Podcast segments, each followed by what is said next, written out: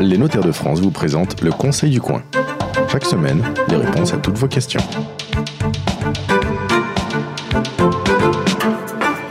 Bienvenue sur la radio du Conseil du Coin. Nous vous retrouvons euh, toutes les semaines sur le site conseilducoin.fr pour vous donner des tas de conseils. Aujourd'hui, on va parler de la vie d'un immeuble. Un immeuble qui n'a pas une vie de tout repos, hein, puisqu'il voit des familles se créer, des enfants arriver, il les voit grandir, puis il les voit partir. Et puis un jour aussi, ses premiers occupants vont euh, partir ou bien encore mourir. Or, à chacune de ces étapes, eh bien, le destin juridique de l'immeuble est susceptible de changer. C'est de l'un de ces changements que nous allons parler aujourd'hui dans le Conseil du coin, la mise en copropriété. Isabelle Merle, notaire à Perpignan, est avec nous. Bonjour. Bonjour. Et puis à domicile, Aude Petit-Scosaro, notaire à Bandol. Bonjour. Bonjour. Alors, à domicile, pas tout à fait, mais vous n'êtes pas très loin. Vous aurez pu venir en bateau, puisque nous sommes accueillis aujourd'hui par le restaurant Le Lido euh, sur la plage du Mourillon à Toulon. Et donc, nous avons les pieds dans l'eau j'ai raconté une histoire d'immeuble qui voit plein de gens passer, plein d'événements arriver, et c'est l'un ou plusieurs de ces événements qui peuvent justifier qu'on change l'organisation juridique ou le destin juridique du, euh, de l'immeuble. On est bien d'accord. La mise en copropriété, c'est quelque chose qui ne l'est pas avant. Non, alors la, mise en copropriété, ça peut euh, être de différentes façons. Effectivement, ça peut être sur un immeuble déjà existant qui appartenait à une seule personne mhm. et euh, on va diviser en lots il va y avoir plusieurs copropriétaires, donc propriétaires, ça va être mis en copropriété. Et à ce moment-là, donc un géomètre va passer pour euh, définir les lots pour créer un état descriptif de division et ensuite faire un règlement de copropriété. Bon, ça, donc c'est dans le cadre de l'immeuble. Il y a d'autres choses qu'on peut mettre en copropriété, sachant que je précise, on a déjà fait une émission que vous retrouverez en podcast qui parle, elle, spécifiquement des lotissements. Donc le lotissement, c'est pour le terrain. Il y a d'autres types de mise en copropriété qu'on peut imaginer? La copropriété, elle est ou verticale mhm. ou horizontale. Ah, d'accord. Euh, c'est quoi verticale ou horizontale verticale, un immeuble. D'accord. Horizontal, euh, des maisons, un lotissement. D'accord, on a plusieurs. Euh, lotissement, c'est un terme impropre. ça s'appelle de la copropriété horizontale. C'est-à-dire c'est un ensemble de, maisons ou d'autres immeubles. mais par exemple, on a un corps de ferme en U et tout ça, c'est un seul et même euh, bâtiment. Et tout d'un coup, on se dit, tiens, je vais découper le corps de ferme en, trois parties parce que j'ai trois enfants. Si vous le découpez comme ça, c'est d'horizontal. Si vous le découpez comme ça, alors là, oui, effectivement, pour ceux qui nous écoutent, ils vous voient pas. Ceux qui nous suivent sur Facebook vous voient. Oui, c'est dans le euh, sens de la hauteur, c'est du vertical. Dans le sens de la longueur, c'est de l'horizontal, tout simplement. C'est bien une mise en copropriété. C'est une mise en copropriété à partir du moment où, où existe euh, dans l'ensemble immobilier des parties communes et des parties privatives qui doivent coexister. Bon. Parties privatives, tout ce qui est privé et tout ce qui est partie commune ce qui a vocation à être l'usage commun des copropriétaires. Aude Petit Scosaro a dit on fait venir un géomètre. Je ne peux pas me réunir avec les enfants, euh, prendre mon maître euh, de, couturier et puis leur dire bon les enfants on va répartir ça comme ça à la bonne franquette. Alors non parce qu'il y a quand même des règles à respecter. Il faut effectivement définir les parties privatives, les parties communes. Il faut déterminer donc des tantièmes de copropriété. Mmh. Qui serviront donc pour déterminer les droits de vote. Vous dites tantièmes parce que c'est pas forcément des millièmes, on peut avoir d'autres euh, subdivisions Oui, ça peut être 10 millièmes, millièmes. C'est ce qu'on appelle des tantièmes de. C'est pour que ça fasse des nombres entiers en fait, c'est ça Pas forcément, hmm. euh, pas forcément entiers, hein, parce qu'après quand il y a des subdivisions, des hmm. rachats de parties communes, etc., ça change les tantièmes et on n'est plus forcément sur des chiffres, des chiffres ronds. D'accord, donc c'est ça le but effectivement. Si on met 10 000 parts, c'est pour éviter qu'on ait des demi-parts ou des quarts de parts quelque part. Oui, mais ça existe quand même des immeubles où il y a des, demi-parts. ah, des, demi-parts quand même, d'accord. Bon, donc je ne peux pas le faire dans mon coin, je fais appel au géomètre. Pourquoi c'est le géomètre qui détient ce pouvoir extraordinaire de, définir euh, ce qui est acquis et quoi et comment? Un géomètre expert, théoriquement, il, théoriquement, il a le monopole de la division. D'accord. Euh, que ce soit. Donc, ça veut dire qu'il faut un géomètre expert. Un géomètre expert. On voit beaucoup de mises en copropriété faites par des diagnostiqueurs. Ah. Ce qui fait un peu euh, hurler les géomètres experts qui considèrent avoir le monopole de la division. C'est légal ou pas alors le diagnostiqueur oh. Non mais alors c'est une vraie question là. vous, vous êtes vous. Euh, nous on, on, l'accepte, on fait les actes avec. On fait les actes avec. C'est-à-dire qu'en fait ah la, division elle est certes obligatoire pour le, foncier. C'est-à-dire que quand Mmh. vous avez un document d'arpentage à établir, euh, Mmh. le passage au géomètre expert est indispensable parce qu'il va établir un document qui Mmh. est nécessaire à la publicité foncière et que lui seul peut établir. En revanche, il faut considérer que dans les faits, un géomètre expert, certes, je- sans nier sa compétence ou quoi, ou quoi que ce soit, euh, euh, dans une mise en copropriété, il s'agit surtout de faire des plans et euh, de... si je me souviens bien, il engage sa responsabilité et ça, ça il a une garantie décennale Mais sur. le diagnostiqueur, là, son- là aussi, là Ah oui, aussi, mais, mais peut-être pas dans la même étendue, effectivement. ouais, ouais. Mais, Parce que euh, la, la responsabilité du géomètre, c'est si il a mal calculé Exactement, ses parce que ça, partages. ça, a ça- une importance de bien calculer, puisque des tantièmes de copropriété se calculent également en considération de la nature du lot, euh, de l'usage qu'il a des parties communes, etc. Enfin, il y a plusieurs critères qui rentrent en ligne de compte pour déterminer les tantièmes applicables à un lot. Bon, on parle des choses désagréables. Si vous dites qu'il faut faire venir un géomètre, déjà ça coûte des sous. Mhm. Donc si je passe par le diagnostiqueur, c'est que lui, euh, il va challenger en disant qu'il est moins cher. C'est déjà un des Oui, oui, paramètres en- en euh, général, c'est le objectifs du paramètre, choix. effectivement. D'accord, l'un est moins cher que l'autre, mais on a un, un- un petit risque avec le diagnostiqueur. Alors, sa garantie peut-être pas la même. Ok, premier point. Deuxième point, je découpe en tranches. Là, normalement, il y a un gars qui arrive avec sa, sa mallette, sa calculatrice et qui dit faut payer quand on, on découpe euh, un bien immobilier en tranches. Je parlais des droits de mutation. je vois O2, petit Ah, les droits de mutation, non, Non, là, là on en C'est pas des droits de mutation, c'est des droits d'enregistrement Ah, pas à ce stade? Non, Là, quand on, on transforme un bien, un seul lot en plusieurs lots, quand on l'enregistre. euh, Ça, vous non. pensez à l'hypothèse du partage, c'est-à-dire Ouais, qu'on ouais. divise pour partager. Oui, Oui, alors ça, Ah. c'est la fiscalité du partage, c'est pas la mais avant, on paye division. rien.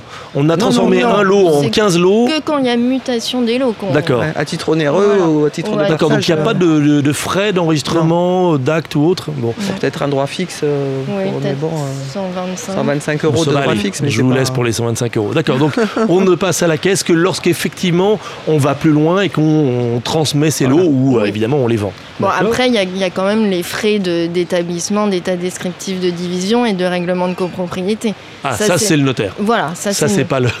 Et si on a un géomètre ou un diagnostiqueur qui euh, s'amuse à le faire, euh, c'est pas bon. Ah, non, C'est pas Bah, il valable. c'est un acte authentique. hein. Il D'accord. faut que ça soit publié au fichier. voilà. D'accord. Euh, Et donc ça veut dire que tout un chacun peut détecter que cet immeuble qui était un seul lot est devenu un immeuble avec plein de lots. C'est public, c'est enregistré. C'est Voilà. ça l'idée. Bon, il y a quand même euh, une chose à signaler, c'est que tout ne peut pas être divisé. Il y a des immeubles euh, pour lesquels la division est interdite. Du genre. Euh, pour les immeubles insalubres, pour Ouais. les immeubles qui font l'objet des immeubles de grande hauteur aussi, qui, doivent, qui, sont nécessi- qui nécessitent une, un avis de la commission de sécurité, mais enfin c'est très marginal. D'accord. Mais enfin, grosso modo, c'est tout ce qui est euh, insalubre, qui ne peuvent Et pas être. Et les euh, mises en copropriété de logements euh, qui sont euh, non conformes à, à l'habitation, enfin, D'accord. à la- ce qu'on appelle les logements décents. oui. Il Mhm. faut que la mise en copropriété contribue à créer des logements décents et pas des logements qui sont inférieurs au, au seuil euh, euh, que nécessite la qualification de logement décent. Donc, Et euh, euh, l'immeuble qui formait un seul lot dans lequel il y a par exemple une boutique au rez-de-chaussée et on va répartir, on va séparer en lots et pourquoi pas vendre euh, le lot dans lequel il y a euh, le, le, le commerce, le bail commercial associé, les murs. Là, euh, c'est une complexité supplémentaire ou pas particulièrement? Non. non, non, non, pas il y a pas de On vend des lots, à partir du moment où c'est individualisé, nous on vend la- le lot. Oui. Mhm. Euh, question auditeur, hein, euh, on va procéder comme d'habitude. Alors, première question. Nous avons hérité entre cousins, euh, entre cousins même, nous avons hérité entre cousins d'un château qui appartenait à nos grands-parents. Ah bah voilà, ça c'est un classique. Nous avons aussi des oncles et des tantes euh, qui sont héritiers du dit château avec nous. Nous sommes aujourd'hui en indivision, c'est- ça vous étonnera pas trop, je pense, toutes les deux. Et la situation est assez compliquée, ça aussi ça vous étonnera pas trop à gérer. Le château est très grand avec des dépendances. Pourrions-nous décider quoi est acquis et lacté juridiquement? Réponse Ben oui, pareil. super. Oui. Là, Voilà. c'est faire euh, effectivement euh, une mise en copropriété. Mhm. Si on fait plusieurs euh, appartements, par exemple dans le château, Mhm. sachant qu'il faut quand même qu'il y ait des parties privatives, parties communes. Mhm. C'est obligatoire ça le coup de partie priorité partie commune euh, Partie prend- commune c'est le jardin quoi, personne peut en jouir et tout le monde peut en jouir. Les couloirs aussi. Les couloirs, les escaliers. Les escaliers, tout à Une fait. cour, un hall d'entrée. Tout à fait, oui. D'accord. Euh, Ah, si je peux me permettre, oui. euh, parce qu'il Permettez-vous, y a euh, une chose euh, dont on n'a pas parlé dans la mise en copropriété. Il y a un diagnostic qui Oui. est obligatoire qui s'appelle le diagnostic tec- euh, technique global. C'est quoi ça? Alors, c'est une, euh, ça, ça remplace euh, ce qui était avant un diagnostic technique immobilier qui était euh, obligatoire pour les mises en copropriété des immeubles de plus de 15 ans. Oula. Bah, avec le château, ça tombe bien. Qui, avait vocation à, mettre, à faire un état du, mmh. clos et du couvert, de l'état des canalisations, de faire un, audit de l'immeuble en quelque sorte avant sa Donc ça, c'est obligatoire. Ça, c'était obligatoire.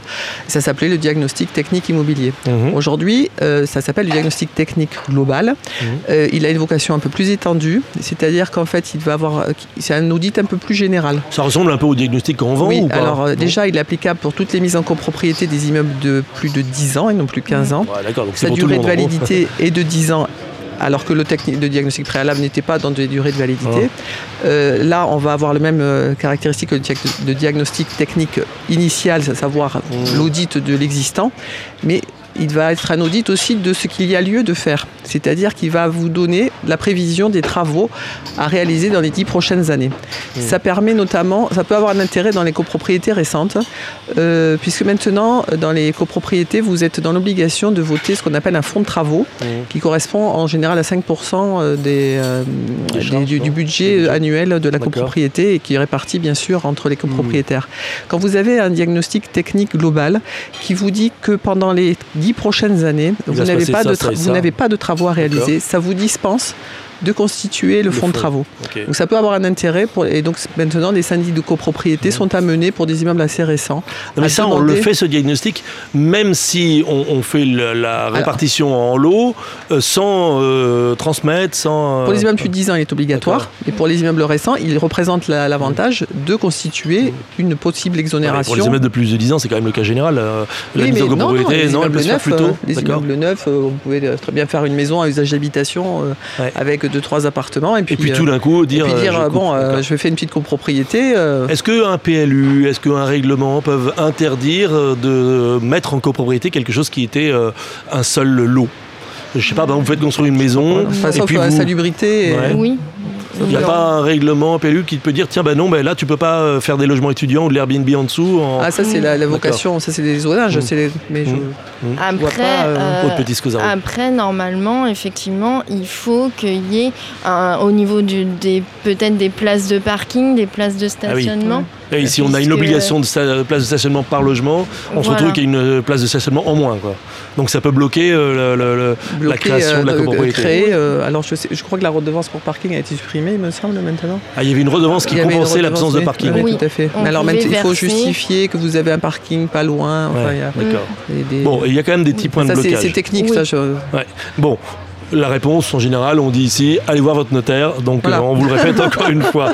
Euh, nos cousins avec leur château, leurs oncles, leurs tantes, etc., etc. On a d'autres choses à leur euh, donner comme conseil dans le qui détient quoi et l'acte ah oui, au-delà du diagnostic technique, la mise en copropriété aussi nécessite les diagnostics généraux. Hmm. Comme en vente d'immeuble, il faut savoir l'état de l'amiante, ah le, plomb, le mesurage, très important parce que dès que vous mettez en copropriété, vous tombez dans le champ d'application de la loi Carré. Ah oui. Et donc, même que c'est un château. Ben oui, tout à fait. dès que vous mettez en copropriété, vous avez la, loi. Vous, êtes en loi carré dès que vous, vous dites loi carré, vous, c'est pas carré, c'est carré. Ah mais chacun, chacun, oui, chacun son. À Perpignan on dit carré, et, euh, voilà, à Bandol on dit carré, non carré. Carré, moi. Ah, carré, ah, c'est un coup de carré, un coup de carré. Euh, on rappelle quand même à, nos cousins, oncles et tantes que euh, si c'est un vieux château peut-être pas, mais il y a peut-être une chaudière partie commune, la chaudière, et l'entretien et le fuel. Les charges, les charges, en fonction des tantièmes de, de Non, mais ça veut dire que quand on met en copropriété, on met aussi en copropriété des, charges qu'il va falloir s'acquitter ah solidairement. Oui. Tout à fait, on met en commun tout ça. D'accord, il faut y penser. C'est-à-dire que c'est pas simplement je découpe les, euh, le, bien en tranches, mais je dis aussi qu'est-ce qu'on va garder ensemble et on va euh, honorer ensemble. Mais justement, euh, le fait que ça soit par tantième, on paie en fonction de ce qu'on occupe réellement. Donc, Autre euh, petit Scazaro, vous allez adorer la question d'après. Alors nous sommes dans un immeuble de famille en copropriété dans une grande ville de l'ouest parisien. Certains appartements sont occupés par des frères et sœurs avec leur famille, d'autres sont loués. Ok, donc on comprend que c'est un immeuble familial, ils ont de la chance. Euh, on peut imaginer qu'ils payent peut-être pas de loyer euh, aux détenteurs du bien. Alors, euh, ils nous disent, ceux qui nous ont écrit, il faut refaire le ravalement. Nos grands-parents, on suppose que ce sont eux qui détiennent l'immeuble, proposent de le prendre en charge. Est-ce qu'ils peuvent payer le ravalement de l'immeuble? Euh, alors même qu'il y a des locataires indivisaires dans, l'immeuble qui pourraient avoir à mettre au pot En gros, est-ce que quelqu'un peut dire je paye les, la dépense pour tout le monde? C'est son problème. Bah oui. Ah, c'est son problème, mais est-ce que c'est aussi simple que c'est son problème? bah, C'est son problème. Enfin, non, ça dépend, hein, parce que ça dépend de la nature des travaux qui peut être. Ravalement, ça coûte un peu quand même. Hein. Oui, c'est-à-dire que c'est des travaux qui doivent quand même être autorisés par l'Assemblée générale des copropriétaires. C'est plutôt une, bonne, une bonne aubaine quand on a un copropriétaire bah, dit tout est pour moi. Mais la copropriété peut, enfin, je veux dire, il peut se retourner contre la copropriété pour. Euh, ah, ça veut dire qu'en fait, il peut quand même créer une dette dont on n'a pas eh conscience. tout à fait. Donc je paye et puis un jour euh, il doit aller en EHPAD et il dit bah tiens j'ai payé le, ravalement. Euh, oui oui. Sortez il, les se retrouve créancier euh, mais au même titre que tout hein, si vous payez pour quelqu'un. Et à l'inverse comment acter le fait qu'il a fait ce don aux autres copropriétaires? Ben, on constate dans la comptabilité de la copropriété ça mm. doit apparaître. Si ce sont des, des enfants, des petits enfants, est-ce que ça passe dans le, le don. Euh, si, vous, le, si vous manifestez l'intention euh, libérale. Euh, oui. Est-ce qu'il faut faire passer l'argent à l'extérieur Je veux dire, est-ce qu'il faut donner l'argent et cet argent sert à payer les ravalements ou on paye l'entrepreneur directement Faites comme vous voulez. D'accord. oui, non mais. non mais je veux dire. Ça aura la même qualité juridique de don. L'intention libérale, elle est, elle ah, est, la, volonté, du, elle est la volonté du donateur. Donc après, quel que soit le moyen dont elle se témoigne, c'est-à-dire par un règlement direct ou indirect. Je pose la question à à, l'envers. Donc, est-ce que ça euh, grève ou diminue les, droits de dons euh, exonérés de. Ah oui, sur l'aspect fiscal, oui, bien sûr. Si l'intention libérale est, démontrée, euh, la fiscalité relative aux donations s'applique. D'accord, donc c'est pas un cadeau totalement neutre, puisqu'en fait, il va diminuer. Pas gratuit, voilà. complètement. Il va diminuer le, fiscalement. oui, oui. Donc on parle par exemple d'un ravalement à 100 000 euros. Euh, si euh, il paye 100% des, des, travaux alors qu'il avait que 20 000 euros à payer, les 80 000 euros qu'il donne à, ses enfants et petits-enfants qui habitent le même immeuble, ça vient diminuer leur, euh, leur prétention à... À moins qu'ils n'expriment qu'il s'agisse d'un prêt, et ah. auquel cas, euh, effectivement, il, aura, il se retrouve créancier de, des personnes bénéficiaires de, ce don ou de ce prêt. Euh. Et au décès ou à la succession, le prêt se transforme en quoi Passif de succession. D'accord.